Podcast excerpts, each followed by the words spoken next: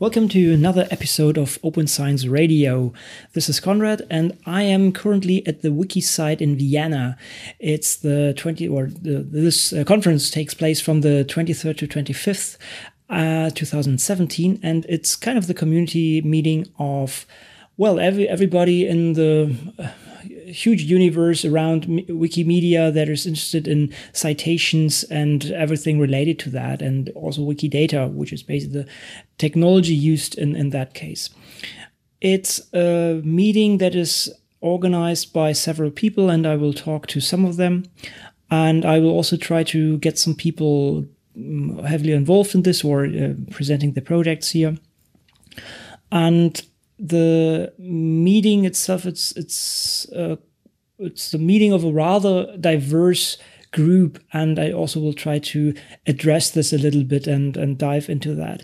Uh, this is basically just the initial episode introducing all that, and I might have a, a handful of interviews with some uh, selected people. So I hope you're looking forward to that. And with this, I stop this episode, and you can just download the other ones and listen to them because there's the real content. Hello to another episode of the WikiCite edition of Open Science Radio, and it's a pleasure to have Mark Graham with me. I'm pretty sure most of you know him or his work at least, because if you go to the Wayback Machine of the Internet Archive, this is basically his baby. And uh, Mark is here as well, and well, this might be in the beginning kind of um, mm, non-expected, but there are. Um, are clearly connections to the Wayback Machine and what WikiCite is trying to do. But let's maybe start. Mark, what is what is kind of your background and um, what is maybe the Wayback Machine? Sure. Yeah. Um, it's good. Good to be here this morning. Um, so I've been working with the uh, with the evolving uh, intranet since the early '80s. Uh, I started a, a, a network uh, then for peace, environmental, and human rights activists, uh, which is now an association around the world, APC.org. Um, and for the last many decades, I've been working uh, in a variety of intranet organizations. often, the the common thread was was community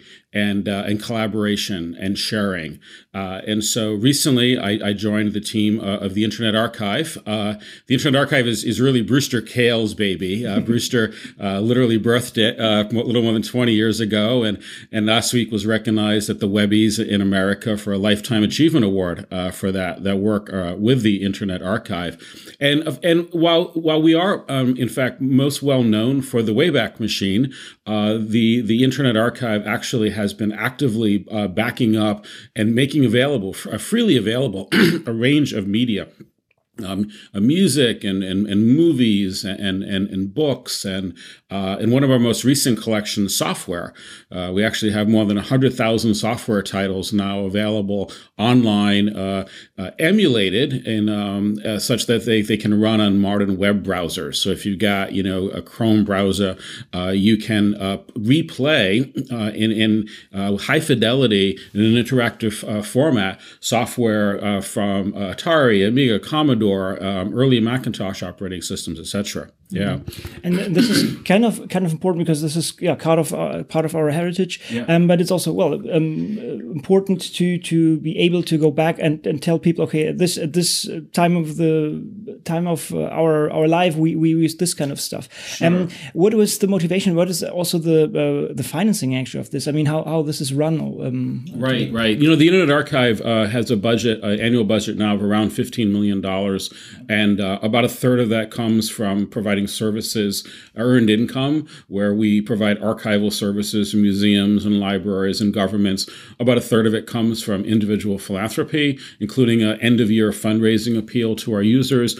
About 40,000 uh, individuals uh, made small donations to us last year. And then about a third comes from some um, from foundation support and uh, related efforts. And so, you know, altogether, this uh, pays for the operation of, of, of many services. We have about 160 employees. About 100 of them are working around the world in uh, 29 uh, book scanning centers that we have, uh, scanning books and, and digitizing them and making them available. Um, and then in our headquarters office in San Francisco, which is, is a great place to come visit. If ever you're in San Francisco, please come uh, visit us at the Internet Archive. Uh, we work out of a, a former Church of Christian Scientists, which is really now a temple uh, for knowledge and information sharing. So we have about 60 people in our headquarters office. About two thirds of them are engineers. Mm-hmm. and we work on developing the software and operating the systems that do this ongoing uh, digital preservation and and republishing work. I, I, should go back a little bit and say a little bit more about the, the Wayback Machine because um, you know when Brewster had this idea about 20 years ago and the web was just starting to emerge from the early Gopher and WAIS and some of the other uh, early ventures and he and he, he realized that while on the one hand it was incredibly easy for people to publish at the same time time, those same attributes of ease of publishing contributed to the fragility uh, and the ephemerality of, of these, these media, and, um, and realized that, that un- unless someone started backing this up, we were going to lose a lot of it. And so he said, well, looked around, no one's doing that. I guess that someone is me. And, uh, and so Brewster started uh, backing up the web and and the project has evolved and grown to the point where we're now um, archiving more than a billion uh, URLs a week, and we have more than a half a trillion URLs available via the Wayback Machine. Um, on any given day, there are hundreds and hundreds of individual, we call them crawls, uh, which are processes that go out and and attempt to archive parts of the web, and are continuing to evolve and expand not just the the archival process, the collection process, but also the management of this information and developing tools, tools to make the services more useful and more valuable to people. Mm-hmm. Um, you, you even said, or you said it before, you you uh, back up a part of of the web, right? Yeah. How is this decided? I guess this is you know, tough, right? I mean, some things are obvious. Like it's really hard to back up uh, social media that's inherently uh, personal. It's, it's hyper personalized, uh, and there are some other challenges around that. But we we work to get as much as we can. So it's not like we make decisions say, well, we're not to, you know, we have to make a choice this versus that. It's more a matter of what are we missing? Let's try to get more of that. And uh, and like I say that, and it's not just um, us in our office. It's really a distributed process as well. There are more than 100 volunteers that work as part of a, t- a team, archive team that uh, has a distributed crawling technology um, that they uh, employ. Oftentimes, if something happens in the world, true, true like uh, something episodic, uh, you know, a natural disaster or you know some sort of a political event, um, and and immediately, no matter what time of the day or night it may be, these people will jump into action and uh, and start uh, preserving digital resources, uh, but for a number of reasons. I mean, long term, uh, you know, uh, cultural heritage is is one of the the key uh, the key goals of the work that we do. Mm, yeah, that's pretty cool. and I think you you mentioned this in your talk. You even there's kind of a plugin for different browsers that yeah. you can say, yeah, this. yeah, we have plugins now or extensions for uh, Safari, for for uh, Firefox, for Chrome. we got come one coming out for Edge, and they provide a number of functions. One is to be able to a single uh, a single click save this page now function, uh, a single click show me the first instance of the archive for this URL, the most recent instance. Uh, we've got a feature now that says uh, show me all of the tweets that reference this URL. You know, there's a lot of work being done right now in annotation, mm-hmm. and um, and I, I, personally am very interested in, in both citations, uh, which is why I'm here at the the uh, the WikiCite conference here in in Vienna. Um, and uh, but also in annotations. And you know, in some way, we already have a, a distributed annotation system for the web. It's called Twitter, uh, and for any given URL, uh, you can fairly easily find out uh, tweets that reference that URL, and oftentimes there's some useful information there about that uh, that page that you happen to be on. But but going back to citations a little bit you know, I think uh, one of my primary goals here is to uh, help accelerate the uh, the pace in which uh, objects available via the Internet Archive are used to help uh, uh, Wikipedia authors add verification to the articles that they write. Because you know the quality and the verifiability of, of Wikipedia articles is of paramount importance, both for the Wikimedia Foundation as well as the Wikimedia community, and of ultimate ultimate benefit for all of the various users. Mm, exactly, and this is basically why you're here, basically, uh, that you also provide a stable link, right? I mean, it's very often well, that stuff break, right? Yeah, that that too, a, a robust URL. Um, we've also worked with some volunteers uh, uh, with Wikimedia to uh, crawl through various of the Wikipedias. Of course, there are hundreds of Wikipedias in, in multiple languages and, and for different um, specialties like species, for example, um, and, uh, and identify links that had gone bad. So link rot being when uh, you go to a URL and you get a 404, a page not found error, or reference rot, where a, a, little more obscure, it's where you, you, you go to URL, but, but the content is there is different than the content that used to be there. And how do you know, right? you don't know because a URL is a location. It doesn't say who lives in that house. It says that's where that that lot is. And maybe there's that same house on it but maybe even the house has changed. And um, so we worked with this uh, uh, so, some volunteers that have gone through and identified these broken links looked up and and and, and attempted to find uh, archives of those uh, urls in the wayback machine and then uh, edit those links so they point to the archives. And right now there's more than one th- 1 million urls in wikipedias that point to uh, archives on the Wayback Machine. And, and the other thing too is it, back to the reference rot notion you know, if, if, if I'm, an, if I'm a, a researcher, if I'm a scientist and I want to be able to reference something, I, I want to be able to reference a particular version of something, right? I mean, in the software development world, we're completely familiar with this. We use GitHub and, and related technologies. And certainly Wiki is, is like this as well, where every single change is recorded so you can go back in time. But we really don't have that for the web writ large, except maybe for the Wayback Machine um, and, and other archival services like it. Mm-hmm. So it would be actually good practice if if I cite a website in, in a Wikipedia article. Actually, I should uh, take the version um, uh, stored in, in, the in the yeah, archive, right? You should. You should, especially if it's if it's a a, a news um, item. You know, news items are, are, really interesting. I mean, in, in the old days, uh, we'd print some ink on paper, and, and that would be it. That would be the story. You know, but now it's not like that. Stories, it's it are, it's common for stories to be changed and evolved, uh, especially over the course of the first few hours when a story is published. And and the headline might change, but the headline might not change at all. But the body of of the article might change, um, and indeed the article may even be removed. Uh, there was a pretty uh, a high high profile case in the United States this week uh, where Fox News pulled down a story uh, that they had been running. It had been happened to be a false story, uh, and it had been up there for six days, and uh, and they finally pulled it down. And now the Washington Post and others are, are, writing about it, and they're and they're referencing this article, but the article is actually no longer there anymore. So some of these articles are referencing versions of this that are only available via the Wayback Machine and other archival systems. It's kind of an interesting playing field for for kind of modern history or whatever right? Mm-hmm. I mean, mm-hmm. to, to do these kind of diffs, what, what has changed in in, in, yeah. in, a few days regarding this, right? Yeah, yeah. In fact, that's you know, when I talked about like evolving the tools, that's one area that we're focusing on right now is building tools, um, including the use of, of data visualization to be able to help people uh, more easily see the evolution of a given website, but also see at a more meta level the evolution of ideas.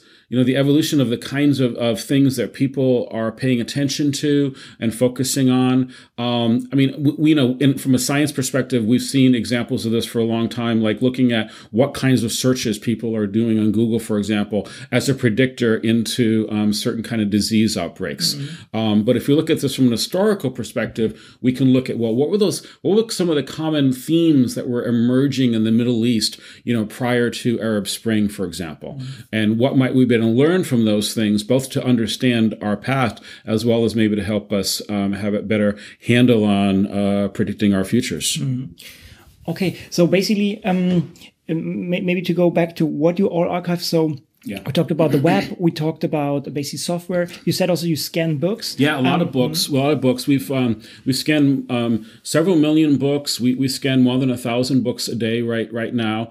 Um, and uh, and uh, uh, many of these books are no longer in copyright, mm-hmm. so we're able to make them freely available. Um, and then in addition to that, we have a, a lending system because we are a library, mm-hmm. and and as a library, we do lend out books, digital books, uh, using appropriate digital rights management so that only one copy of the book that we have available um, is is, is uh, available to, to readers at any given time. Yeah, and we've evolved um, so really beautiful book readers. These are um, software that are run in, in modern browsers, and you can flip through the pages um, and uh, and have a, a, a, quite quite pleasant reading experience. Mm-hmm. And so r- right here today, in fact, we're going to be starting a hackathon here in a few minutes, and um, and one of my goals in this hackathon today is to be able to make it such that uh, a Wikipedia writer can take a, a URL from the, the Internet Archive put it into a citation tool, and then that citation tool will extract the appropriate metadata from the Internet Archive and then construct a properly formatted citation.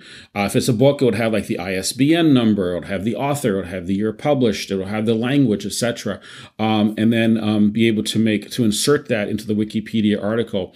Uh, we're working to go beyond that too to to address individual snippets, um, like sections within uh, a page in a book, or maybe even a paragraph on on a website, for example, as well. Yeah, this is yeah. this is pretty cool. Basically, uh, increasing the granularity and really pointing to the exact sentence, right? Yeah, and, and I want to I want to address this a little bit more too because when you talk about like you know education and know, and um, and and science and and and, and learning, and, and we've had like this the unit for a long time has been um, a text, a, a, book.